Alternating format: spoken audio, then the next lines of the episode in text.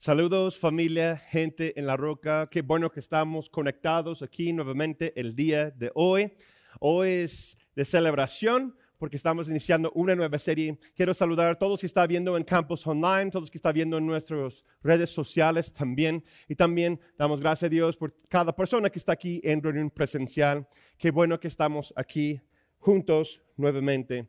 Como les dije, hoy vamos a iniciar una nueva serie que vamos caminando más profundo en nuestro conocimiento de la palabra, nuestra relación con Jesús y vamos más alto en su presencia. Es nuestro anhelo para este año. Este año 2022 estamos hablando de venga su gloria. Les invito a que estudien Éxodo 40, 34 a 38. En febrero de este año eh, compartí con la iglesia la visión de lo que es los fundamentos, lo que creo que son los fundamentos de la iglesia. También vemos eh, en la escritura, en Apocalipsis 4 y también en Ezequiel capítulo 1, que hay dos visiones, o sea, es la misma visión, dos personas tienen visión y están viendo algo distinto en una visión celestial. Y ahí estamos hablando de las cuatro criaturas, las cuatro criaturas vivientes, lo cual que lo vio este, el apóstol Juan, y también lo vio el profeta Ezequiel. Y lo que vemos en, esa representación, esa visión de esos seres que son distintos y apartados de los demás ángeles, es yo creo que se muestra cómo es Jesús, pero también muestra cuáles son los fundamentos para la iglesia cristiana. Y nuestro anhelo este año es que podemos ir más alto y ver su gloria en nuestras vidas. En Apocalipsis, la palabra del profeta de, Juan y la voz del arcángel dice, sube acá, ven más arriba, vamos a ver las cosas tal y como Jesús lo ve. Yo les invito a que estudien Apocalipsis 4, 1 al 9, también Ezequiel 1, 4 al 12, donde hay una descripción de esos cuatro seres. En los comentarios y también en nuestras páginas ah, se puede ver toda esta serie que vamos descripción tal cual de lo que hemos visto de esos cuatro seres vivientes. Pero yo creo que es una expresión, esa visión, esas cuatro criaturas de cómo es y cómo debe ser la iglesia de Cristo Jesús. Cómo refleja Jesús para nosotros, pero también cómo es su iglesia. Cómo podemos nosotros vivir nuestro propósito eterno. Y cómo podemos conectar con lo sobrenatural para que podamos ministrar a lo que es natural. Anteriormente vimos al fondo de lo que representa cada uno de esos partes de la descripción, pero yo quiero dar un repaso rapidito acerca de las cuatro caras, lo cual que vemos en esas cuatro criaturas. Primero dice que cada criatura son cuatro criaturas y cada criatura tiene cuatro caras. Tiene cara de águila, como un vuelo, como una águila volando. Y anteriormente vimos la serie de más alto, que es como adoración, ¿verdad? Que tú y yo somos ministros, fuimos formados de lo que es natural y de lo que es sobrenatural para que podamos ministrar a lo natural, ministrar a lo sobrenatural, ministrar a Dios. Y tú y yo somos llamados un reino de sacerdotes para Dios. Estamos llamados para adorarle a Él. Después vemos que hay una cara de león. Eso representa fuerza o guerra. En específicamente la oración y guerra espiritual. Y también vemos que hay una cara de becerro que representa la humildad de Cristo el acto de servicio, que Jesús vino para servir y no para ser servido. También la cuarta cara vemos que es cara de hombre y sabemos que eso representa la humanidad de Dios, que representa a través del hombre, quien es Jesús. Y Juan 1.17 dice que Jesús vino para mostrarnos gracia y verdad. Estamos viendo que la cara del hombre representa gracia y verdad. Entonces, vamos viendo una serie enfocado en un aspecto de cada cara. Ya hemos visto la cara del águila y hoy quiero en esta serie que vamos a enfocarnos en la cara del león, lo que representa la oración y la guerra espiritual. Nosotros debemos estar preparados, enlistados en esa guerra. Hay una guerra que existe, ahorita vamos a hablar de eso, y tú y yo debemos estar listos, preparados para esa guerra espiritual. Pablo nos enseña que lo que necesitamos para formar, parte de esa guerra espiritual. No vamos a leer todos los versículos, pero voy a dar mucha referencia a, eh, Efesios 6, 10 al 20. estudia Efesios 6, 10 al 20, hay un enfoque de la enseñanza de la armadura de Dios. Y si nunca has tomado un estudio de la armadura de Dios, sería bueno que empiezan a, verlo durante esta serie, las siguientes semanas, para que puedas estar bien conectado lo que Dios desea hacer en tu vida, en tu matrimonio, en tu familia, en tu empresa y también afecta nuestra iglesia. Porque recuerda, si la familia está fuerte, la iglesia está fuerte. Así es, la armadura de Dios. Y si no has tomado un, eh, estudio de eso, sería bueno que, lo hace, por lo menos están estudiando, leyendo esos versículos. Y, y, si no has tomado un estudio, pues yo conozco a alguien que lo hace muy bien y se llama Lolo, ¿verdad? Conéctate a Niños en la Roca. Hay toda una serie de Niños en la Roca que donde se enfoca en cada parte de la armadura de Dios, ¿verdad? Es como, es como cuando vas a preparar para algo. Tú sabes que, que viene una competencia, cuando viene un examen, cuando viene algo por adelante, que te vas a casar, uh, viene momentos distintos en tu vida y hay, eventos o algo que tú dices, necesito estar bien preparado para ese momento. Yo me recuerdo que, cuando yo estaba en la preparatoria, yo me gustaría correr mucho. Todavía me gusta correr, pero no lo hago como, como debo, ¿verdad? Este, pero en el atletismo hay momentos que tienes que estar bien preparado para que tú puedas correr bien. Y para correr bien necesitas desafiarte. Tienes que estar preparado, tener los zapatos o ropa adecuado para, para el ejercicio en el atletismo es, me gusta mucho porque no es tanto de equipos, sí hay equipos que se pueden formar, pero sobre todo es tú contra el tiempo. ¿Sí? O sea, tú contra ti mismo. Tienes que estar preparado, porque en el momento cuando llegas a una competencia, el corazón va bien rápido, tu mente está acelerado y, y, vas viendo que de aquí yo corría a corta distancia, de aquí a 100 metros, de aquí a 200 metros o, la distancia que, que, te corresponde correr. Tienes que estar bien enlistado, bien preparado y te pones en una forma ahí listo, concentrado en tu línea, concentrado en el momento, no te veas ni a la, la izquierda ni a la derecha, estás ahí bien preparado y escuchando la pistola. Y en un momento, ¡paz! Suena el gatillo, eh, bueno, más bien suena la pistola, gira el gatillo y vámonos. Y tienes una sola oportunidad a correr bien. Si sales antes de tiempo, descalificado. Si sales después de tiempo, ya obviamente vas a perder. Así más o menos tenemos que ver la guerra espiritual. Estamos preparándonos cada día, cada momento, para estar en esa guerra, en esa batalla. Pero antes que vemos cómo podemos prepararnos y estar bien equipados para esta guerra espiritual, tres verdades, lo cual que he mencionado anteriormente, pero quiero repetirlo este día para que todos estamos en la misma página, tres verdades acerca de esta guerra, ¿sí? Esa guerra espiritual que existe. Número uno, hay una guerra, es real, y sí existe. Fácil, ¿verdad?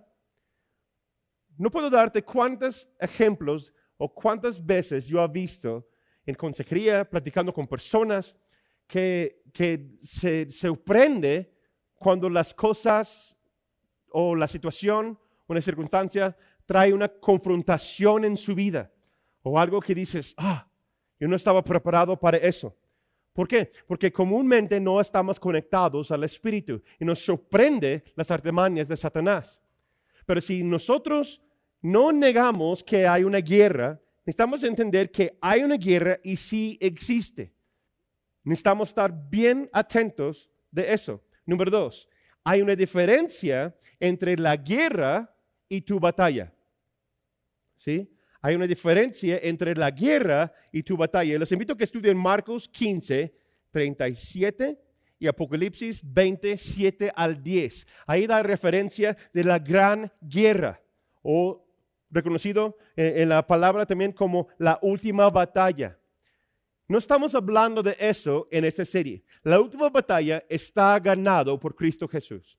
En su nombre, Él venció al maligno, Él está a la diestra del Padre y Él tiene toda autoridad, tiene nombre sobre todo nombre, venció la muerte gracias a Jesús. Amén.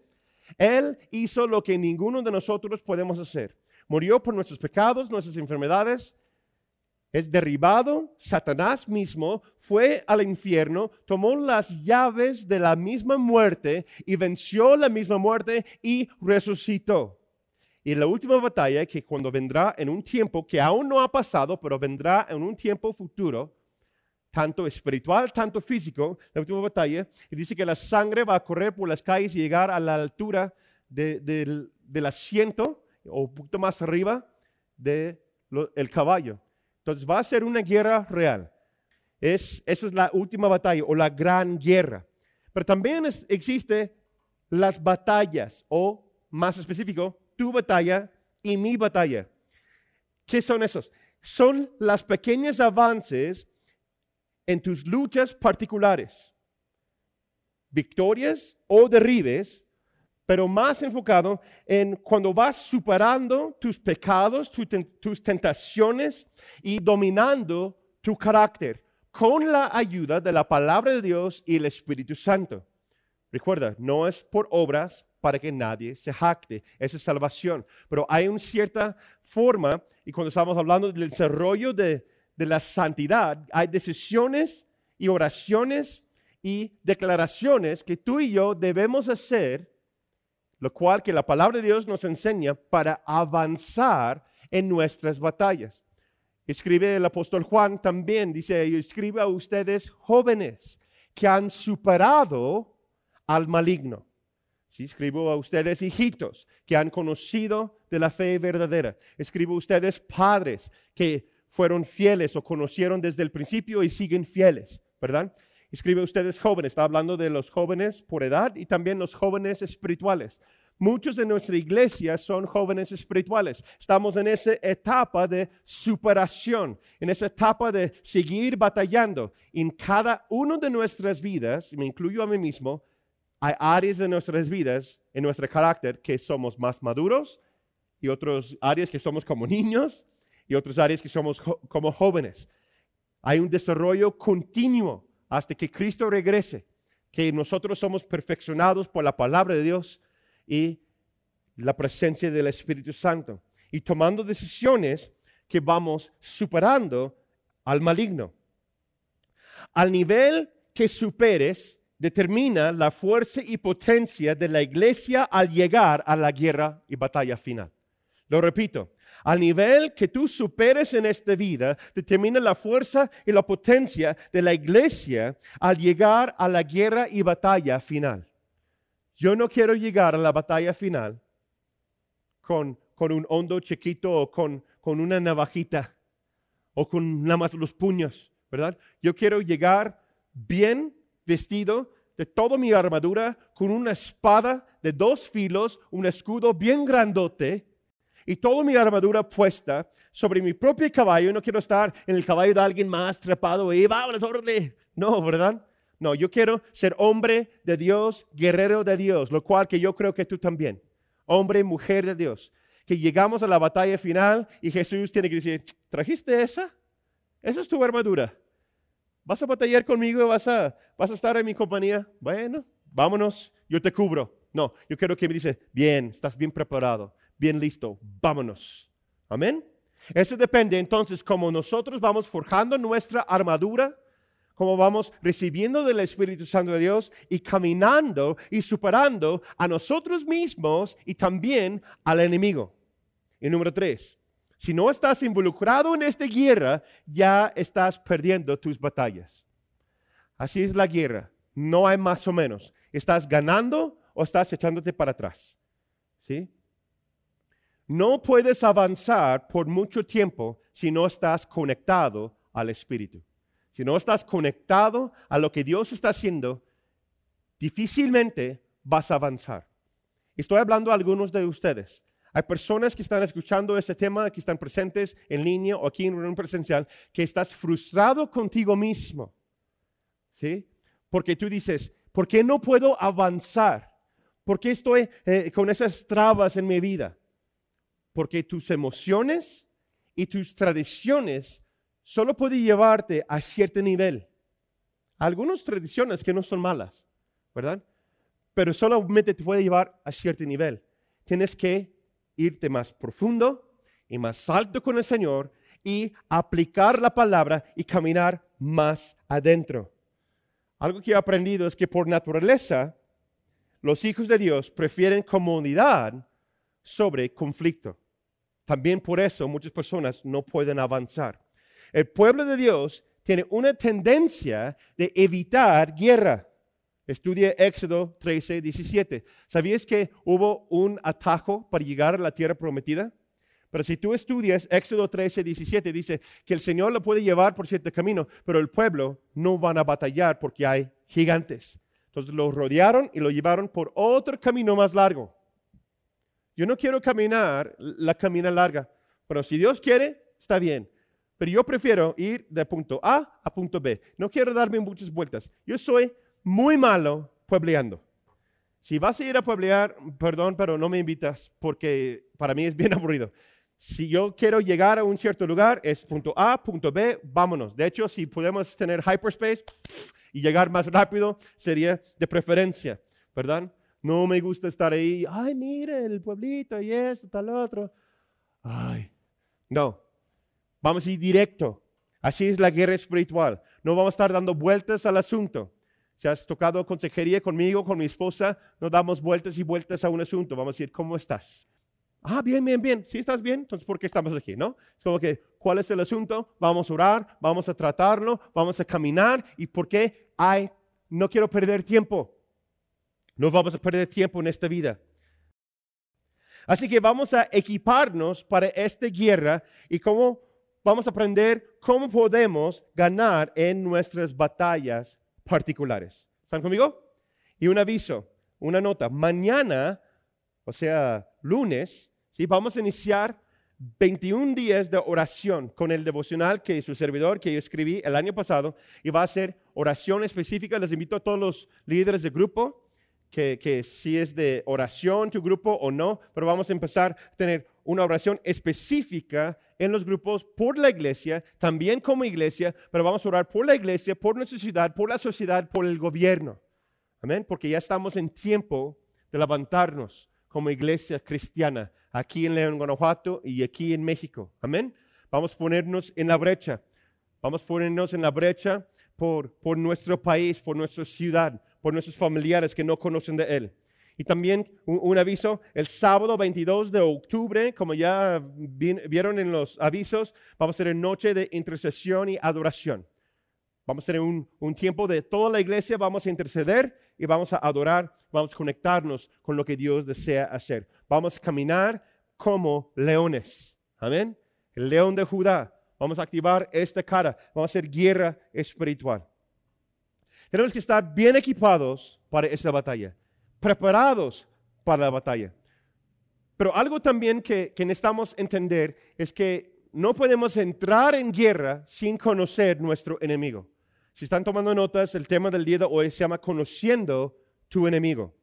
Yo espero que después del día de hoy tenemos unas cosas prácticas de que podemos activar en esas siguientes semanas para que podamos caminar y participar en esa guerra espiritual. Para saber cómo hacer guerra necesitas conocer tu oponente, tu enemigo. Y si no lo conoces o estás por lo menos informado de cómo es, fácilmente serás engañado y tus esfuerzos no serán tan eficaces. Vamos a perder recursos, vamos a perder tiempo, vamos a estar dando vueltas al mismo asunto. ¿Por qué? Porque no vamos a tirar al blanco cuando estamos orando, no vamos a estar tirando al blanco cuando estamos confrontando las circunstancias difíciles. ¿Cuántos de nosotros hemos confrontado una circunstancia, una situación y seguimos en lo mismo? O lo dejamos y se y presenta otra vez, y otra vez, y otra vez, y otra vez. Pues nos enseña el apóstol Santiago que quizás es porque no estamos orando de forma correcta. O cuando sí pedimos, pedimos de forma incorrecta, ¿verdad? Entonces yo quiero compartir con, con nosotros el día de hoy cómo podemos conocer nuestro enemigo y cómo podemos avanzar y batallar contra él y cómo podemos estar activos en la guerra espiritual. Lo que debes saber acerca de tu enemigo dos cosas principalmente. Voy a hablar rapidito acerca de eso porque quiero enfocarme en, lo, que es práctico para nosotros hoy día. Número uno, tu enemigo no es de este mundo. Lo repito, tenemos que recordar que tu enemigo, mi enemigo, no es de este mundo. Efesios 6, 10 al 12 dice, hermanos míos, escribe Pablo, manténganse firmes en el Señor y en el poder de su fuerza. Revístense de toda la armadura de Dios para que puedan hacer frente a los acechanzas, otra versión dice, las estrategias del diablo. Versículo 12. La batalla que libramos no es contra gente de carne y hueso, sino contra principados y potestades, contra los que gobiernan las tinieblas de este mundo, contra huestes espirituales de maldad en las regiones celestiales.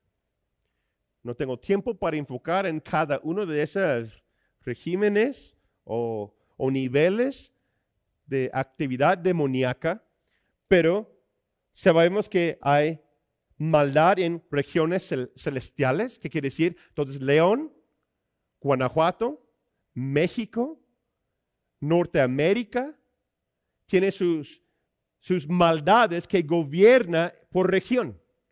¿Sí? Tu colonia, ¿por qué se siente diferente cierta comunidad, cierta colonia en León que otra? En unos como que, ay, se siente tranquilo. Y otros dicen, ay, aguas, te van a saltar, te van a agarrar. Porque hay maldades celestiales que gobierna esta región, esa, es- esa sección.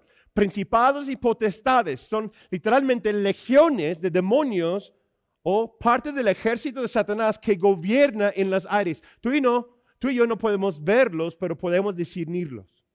¿Sí? Por eso es tan necesario que conocemos sus artimañas y conocemos acerca de ellos, que estamos activados con los dones espirituales, que tenemos nuestra armadura bien puesta para que podamos entender cómo maniobra el enemigo, no para adorarle, pero si no damos una cierta enseñanza acerca de él, podemos ser engañados. La palabra clave, la cual que quiero enfocar aquí, es acechanzas o la palabra las estrategias. La palabra aquí en griego es metodología, metodeia.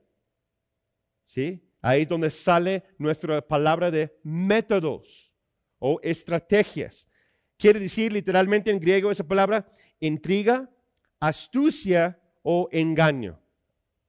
Y como decimos este año, queremos ir más profundo y más alto, más profundo en nuestro conocimiento. Entonces la palabra literal, lo que quiere decir aquí, es un método predecible o preestablecido, utilizado en la maldad organizada. Nuestro enemigo es astuto y organizado. Y tristemente, muchas veces la familia cristiana, la iglesia cristiana, es muy lejos de eso.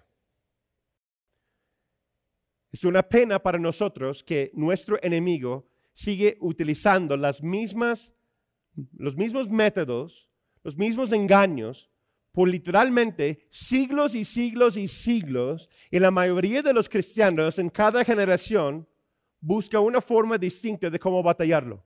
Y muchos de ellos hoy día, tristemente, en la iglesia cristiana moderna no funcionan.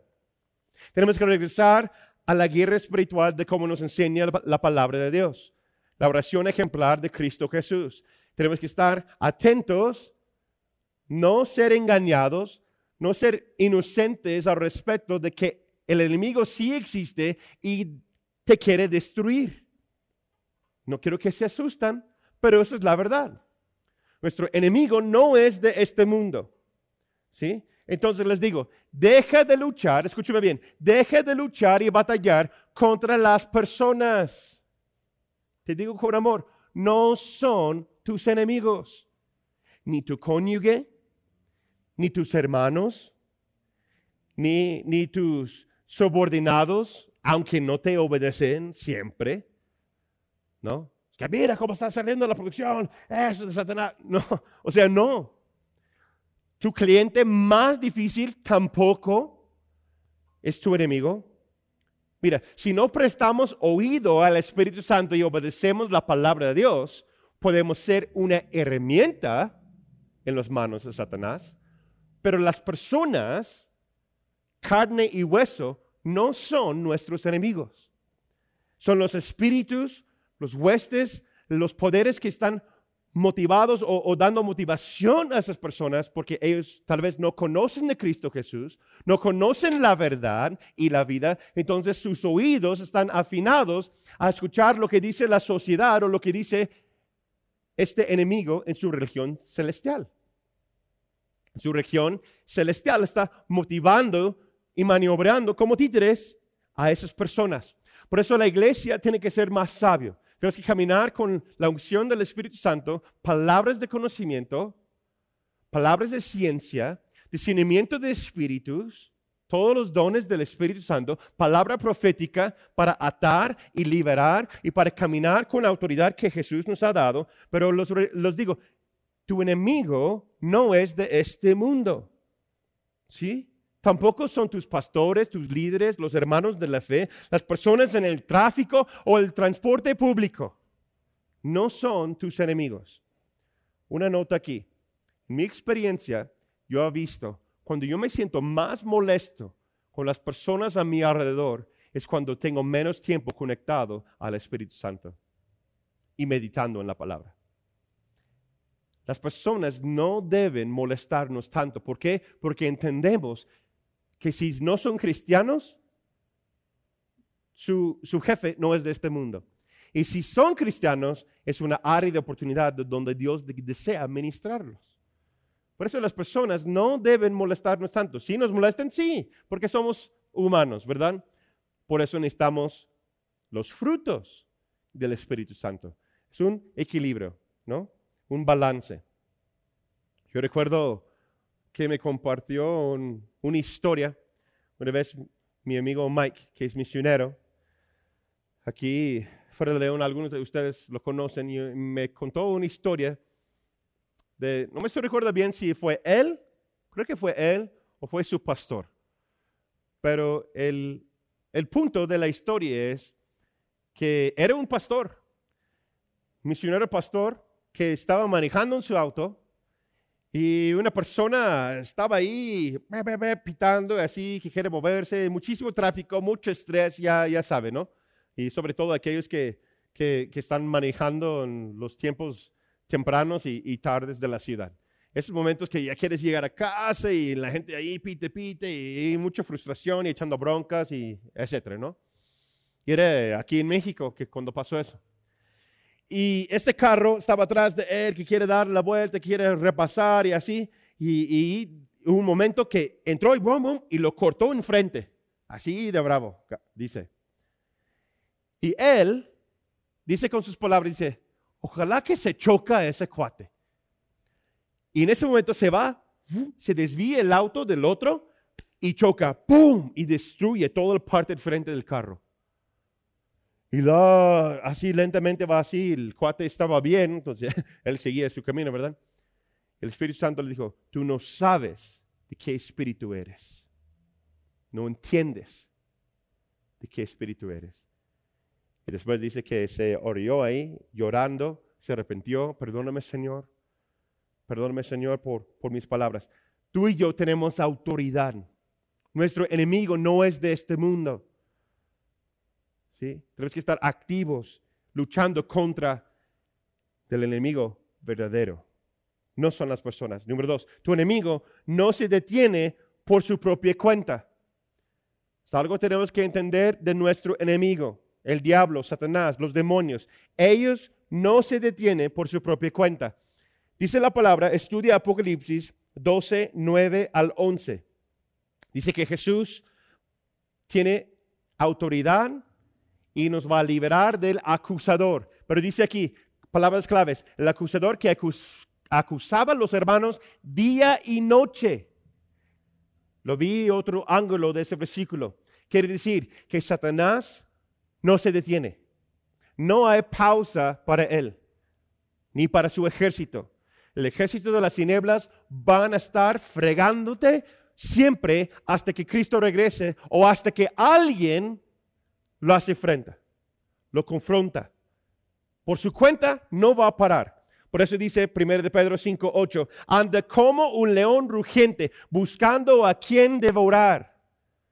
Punto aparte, recuerda que es como un león, no es un león.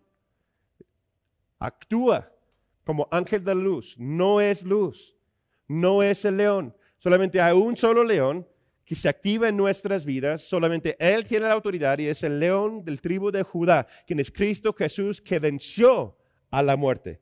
Amén. Si tu enemigo no se detiene, nosotros tampoco nos detenemos. Lo repito, si tu enemigo no se detiene, tampoco nosotros. Vea lo que dice 1 Tesalonicenses 5, 16 al 17. Dice Pablo, oramos sin cesar. Y no es sin cesar, a ver, cálmate, ¿no? Orar sin parar. Continuamos en esta guerra. Y hace muchos años yo, yo siempre, yo crecí en la iglesia cristiana y ese versículo siempre, siempre lo cargaba en mi corazón. ¿sí? Yo siempre me sentía mal porque yo no oraba 24/7. Ay, Señor, gracias, Señor, gracias, Dios. O sea, es como imposible, ¿no? Lo que yo entiendo, y si estudias las palabras griegas así del, del fuente de lo que quiere decir esa frase, orar sin cesar, yo siempre ahora lo he entendido como esa forma. Vivir de tal manera que estoy continuamente en comunicación con Dios. ¿Sí? Es desarrollar un estilo de vida que estás comunicándote con Dios, que estás atento a lo que está pasando en las áreas sobrenaturales, las áreas celestiales. Que yo no vivo pensando solamente en este mundo, sino que estoy viviendo día a día pensando en la eternidad, en lo que está pasando en la región o lugar donde estoy. Cuando fuimos a Asia, yo vi eso más distinto como nunca en mi vida.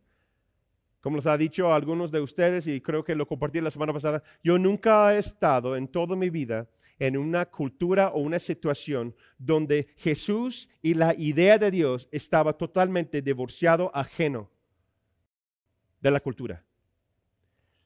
Porque las potestades regionales de ahí no tienen nada que ver con Jesús. Y gobierna esas religiones. Nada que ver con Dios. ¿Sí? Pero donde hay iglesia, se derrame el Espíritu Santo, el poder de Dios en esos lugares. Nosotros, mi esposa y yo lo experimentamos, ¿verdad? Entonces, ¿cómo podemos avanzar en nuestro territorio?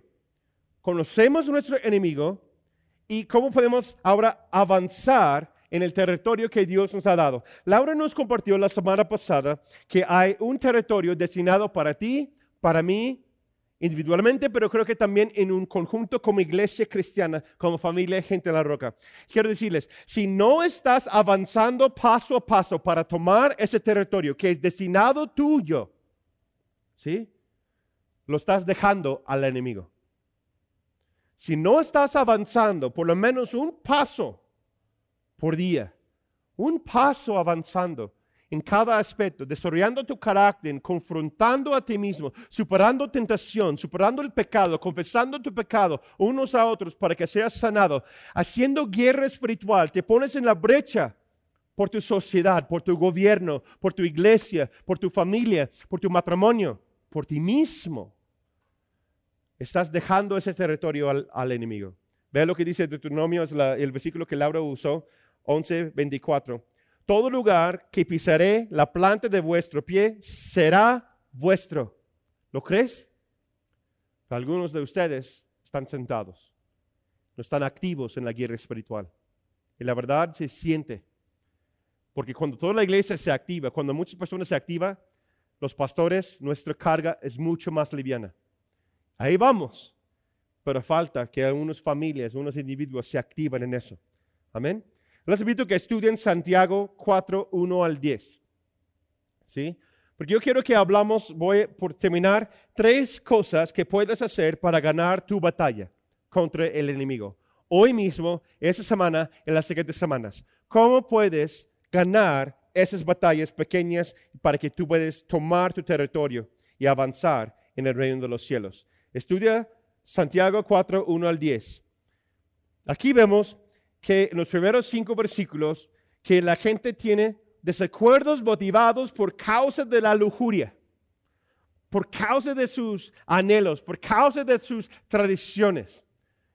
Entonces, ¿cómo podemos avanzar? Número uno, no des lugar al diablo. Las personas se molestan unos con los otros, Dios no contesta su oración, se enojan, se molestan porque no tienen cosas materiales, cosas conforme a sus ah, tradiciones, los, la lujuria literalmente de, su corazón. Ah, es que queremos eso. Ah, y después, como que no lo reciben, la bendición o, o, los anhelos de su corazón, se molestan y se enojan entre ellos. ¿Sí? Esa es una, una reflexión para nosotros. ¿Por qué? Porque nos enseña que nosotros mismos somos nuestros propios, propios enemigos de caer en deseos pecaminosos.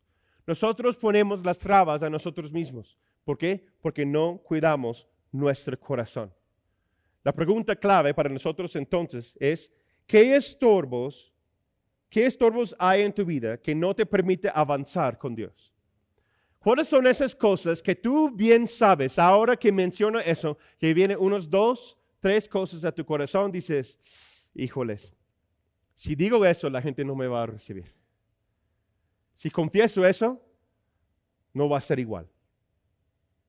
O si confieso eso, voy a ser totalmente libre. No permites que el enemigo te engañe, porque las cosas de este mundo, lo que la sociedad, lo que el gobierno, lo que el gobierno de las tinieblas te ofrece, solamente para que sigas atrapado pensando con mente chiquita de lo que Dios realmente desea hacer. ¿Sí? Pablo nos dice, Efesios 4:27, no den lugar al diablo. Otra versión dice, no caminas conforme a tu enojo. O sea, Ahí están hablando de, que los hermanos también están molestos, se enojan y después dice, no den lugar al diablo. Muchas veces nuestros propios sentimientos nos engañan y estamos atrapados y no vemos un avance en lo sobrenatural, en los planes que Dios tiene para nosotros, porque estamos trabados ahí en nuestras emociones. Literalmente, esa frase quiere decir, no permites que tu enojo o frustración te causa pecar no le des el gusto de presionar tus botones. Todos tenemos botones, ¿no? Como matrimonio, como hermanos, como familia, sabes muy bien cómo presionarlos para que ¡pum! se encendie, ¿no? Ya ves, te dije, ¿por qué te enojas? ¿Cierto o no? No des lugar al diablo. Toma cautivo esos pensamientos, guarda tu lengua, cierra la boca y cuídate. Número dos, obedece a Dios. ¿Cómo podemos luchar contra el diablo? Obedecer a Dios, obedecer su palabra. Santiago 6, 7. Por lo tanto, sométese a Dios o ponga en resistencia al diablo y él huirá de ustedes. Entonces, dos claves para que el diablo se huye, literalmente corre lejos de nosotros, es cuando nosotros invitamos la presencia de Dios la palabra de Dios y obedecemos a lo que Dios dice sobre lo que sentimos, sobre lo que pensamos, sobre lo que dice nuestros antepasados o, la, la sociedad, etc. Cuando yo obedezco al Señor, el diablo huye. ¿Por qué? Porque no puede tener luz y tinieblas en el mismo lugar. Someter literalmente quiere decir obedecer su palabra, su Espíritu Santo, y sus autoridades delegadas. ¿Qué dice tus autoridades delegadas? Tus papás, joven, ¿verdad? Tus pastores, familia, matrimonio, individuo, joven. ¿Qué, ¿Qué, es lo que opinan las personas que Dios ha puesto en tu vida que están pidiendo día y noche por su alma? Voy a ver lo que dice el predicador de YouTube. Está bien. Yo veo muchos predicadores en YouTube. Algunos de ellos me gustan, otros no. Pero yo me someto a mi pastor. Lo que me dice mi pastor, lo que sugiere mi pastor, así lo voy caminando, porque sé que es hombre de Dios, sé que es un matrimonio de Dios y van caminando y están ahí en mi vida para ayudarme. ¿sí? Número tres, pon resistencia al enemigo. Dice la palabra, o pongan resistencia al diablo y él huirá de ustedes. Fíjate, en esa frase Yo puedo ir todo un tema enfocado solamente en esa frase, lo cual que no tengo tiempo para hacerlo. Existe todo un estudio profundo de lo que quiere decir esa frase, ¿sí? Pero básicamente es eso. La definición más fácil de compartir hoy es eso. Acércate a Dios. Acércate a Dios.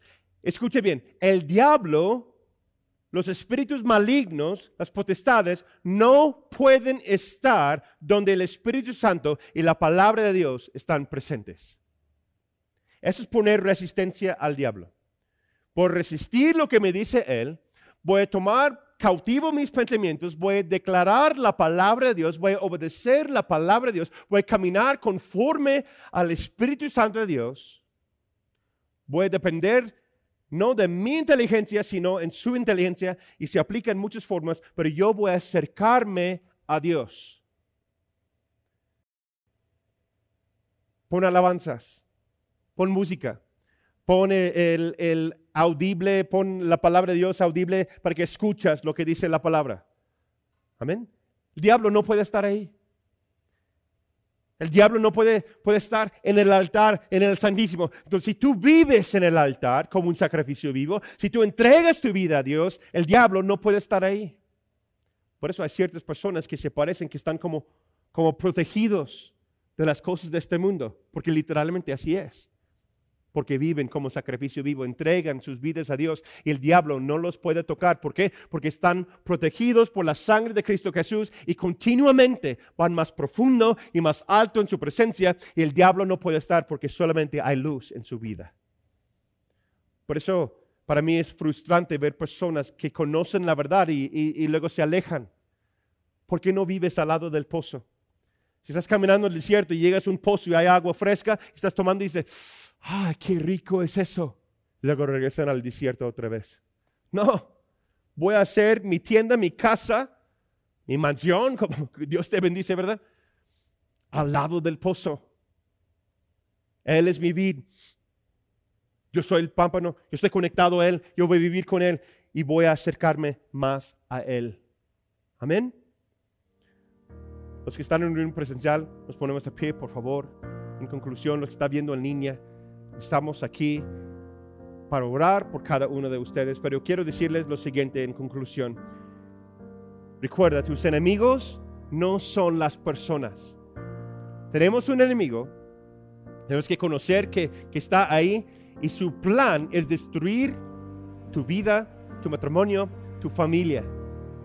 Tu cónyuge no es tu enemigo, tus hijos no son enemigos, tus eh, coordinadores no son tu, enemigo, las personas que están eh, colaborando contigo en, la oficina, en el trabajo, en la escuela, etcétera, no son tus enemigos. Dios te ha dado la victoria en Él. Entonces, primer paso, decir, Señor, perdóname por mis pecados. Perdónanos, Señor, queremos acercarnos más a ti. Podemos ser unidos en este tiempo, en este camino porque todo ser humano, todo cristiano, compartimos el mismo enemigo. Podemos decir hoy, Jesús, que tú reinas siempre en nuestras vidas. Tú eres el león de Judá y refleja ese espíritu de, guerrero a través de nosotros, la iglesia, que podemos estar activos en esta guerra espiritual. Yo oro, Señor, que cada uno de mis hermanos ponemos la decisión consciente de poner la armadura de Dios puesto no solamente hoy, pero cada mañana. Incluso eh, físicamente, que vamos a anunciarlo, decidirlo y decirlo. Tengo el cinturón de la verdad, el casco de la salvación, la coraza de justicia, el escudo de fe, mi espada de dos filos, que es la palabra de Dios, el calzado de llevar el Evangelio, que cada parte cada parte de la armadura, Señor, que vamos aplicando diariamente. Vamos a estar activos en tu reino, orando y pidiendo a ti, Señor. Yo oro por la iglesia, yo oro por los que están viendo en línea, cualquier batalla que, que tienen esta semana, que lo pueden superar en el nombre de Cristo Jesús, con la ayuda, con la ayuda de la palabra de Dios, el poder del Espíritu Santo y tomar la decisión de obedecer y aplicar y acercarnos a Dios y obedecer lo que Él nos enseña a hacer. Gracias Señor por lo que has hecho, lo que estás haciendo y todo lo que vas a hacer en las siguientes semanas, iniciando el día de hoy. En el nombre de Cristo Jesús oramos, decimos amén, amén. Espero que este tema te ayude a acercarte más a Dios, activarte en esa guerra espiritual y esta siguiente semana nos vemos aquí. Que Dios los bendiga.